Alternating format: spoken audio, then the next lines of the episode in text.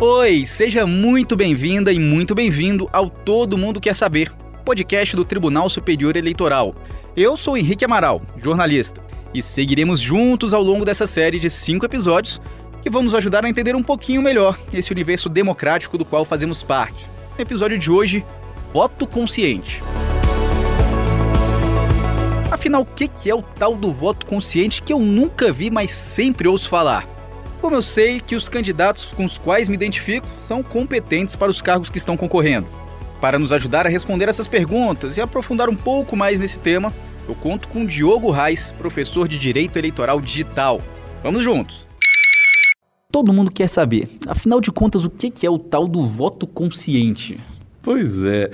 A gente tem que tomar um pouco de cuidado com isso, porque o, o voto consciente passa para aquela pessoa que é, analisou o, o, o, seu candidato ou sua candidata, as circunstâncias daquela determinada eleição e tomou a decisão do seu voto é, mediante uma preparação.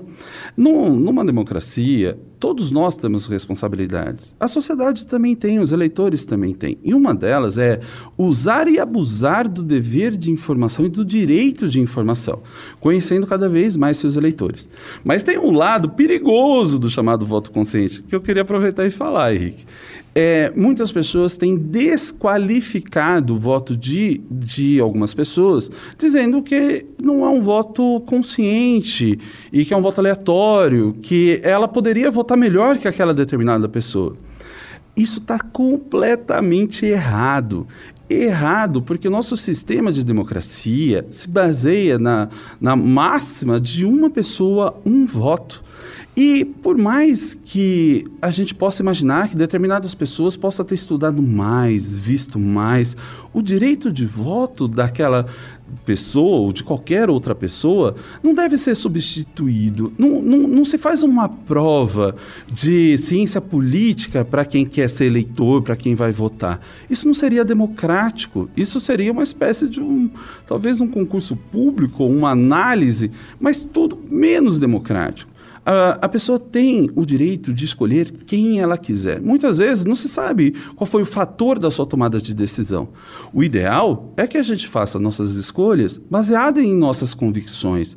E essas convicções, elas devem é, escolher aquele que a gente acha mais preparado. Então, talvez, eu acredito que a gente poderia entender o voto consciente não como o voto de eventualmente alguém que estudou demais as pessoas, o lugar e tudo mais, mas daquele que percebeu a sua responsabilidade como eleitor e, e ao depositar o seu voto na urna, ao clicar, ele é, faz isso com a consciência limpa de que não fez com cedendo alguma pressão ou buscando obter alguma vantagem, é, que ele faça em prol da democracia e das suas próprias convicções. A gente às vezes tem mania de achar que aquelas pessoas que se dedicam mais poderiam, sei lá, talvez ter um, um, um, um voto mais consciente que outro. Mas com toda honestidade, isso não poderia abalar a própria democracia. Pois é, professor, a gente falando de, né, de quem pesquisa antes de votar, a gente sempre escuta muito isso. Ah, pesquise muito bem seu candidato antes de votar. A gente tem lei da ficha limpa, a gente tem justiça eleitoral. Esse triagem já não era para ter sido feita antes, eu só precisaria escolher ali qual que é o que eu me identifico mais? Pois é, a gente pode, poderia pensar nisso é, se a gente for pensar que o voto seria um, algo que não, que, que, não, que não seria do indivíduo em si e sim o melhor voto. Se a gente for colocar assim, a gente não precisa nem votar, coloca alguém para escolher. O, o, Estado, ele busca alguns meios para que os candidatos cumpram alguns requisitos. A gente tem as condições de elegibilidade, que aquele candidato tem que ter, e a gente tem as inelegibilidades, que é o impedimento à candidatura, é o que o candidato não pode ter. Agora, o Estado não faz a escolha por você. É, e muitas vezes a escolha não parte de, da ideia se é corrupto ou não. A gente está falando de uma dimensão de competência, de interesses. E numa democracia, todos nós temos os nossos interesses. E é pelo voto que a gente busca dar poder a representantes que, em algum momento, você crê que defenderá os seus interesses.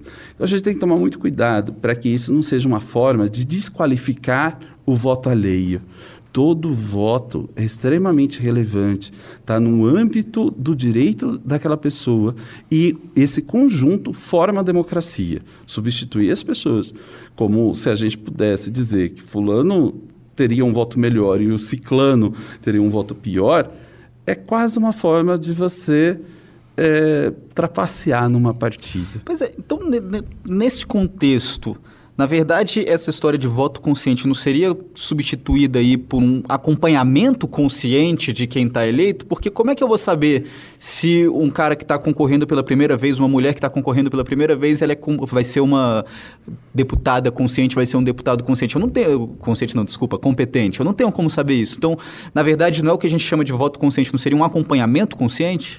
Olha, é muito bem colocado, Nick. Eu acho assim, que a gente precisa ter a consciência, fazendo trocadilhos, mas a consciência de que o nosso voto é o ponto de partida, não é o ponto de chegada. Ele é o ponto de partida de uma relação democrática e a gente quer que a, a, a, aquele seja apenas o início. Hoje é muito possível acompanhar, seja pela internet, pela televisão, pelos jornais, o desempenho de cada candidato. A gente tem que se apropriar das eleições e entender que nós eh, somos responsáveis por elas. A gente não pode simplesmente ficar é, sei lá, pensando em, em, em, teorias mirabolantes e, coisa, e assumir o nosso papel. A, a gente simplesmente não pode se furtar ao nosso dever e direito de voto de tal forma que a gente é, tem que trabalhar para isso também. Acompanhar aquele eleito durante o mandato é uma expressão maravilhosa da democracia e a gente tem meios e ferramentas para isso.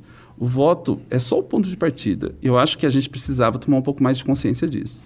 Ótimo, muito obrigado, professor. Quem conversou comigo foi o professor Diogo Reis, professor de Direito Eleitoral. Obrigado, professor. Obrigado, Henrique. E aí, ficou com alguma dúvida sobre as eleições? Então manda pra gente pelas redes sociais. Você confere todas elas aqui na descrição desse episódio. Até o próximo Todo Mundo Quer Saber.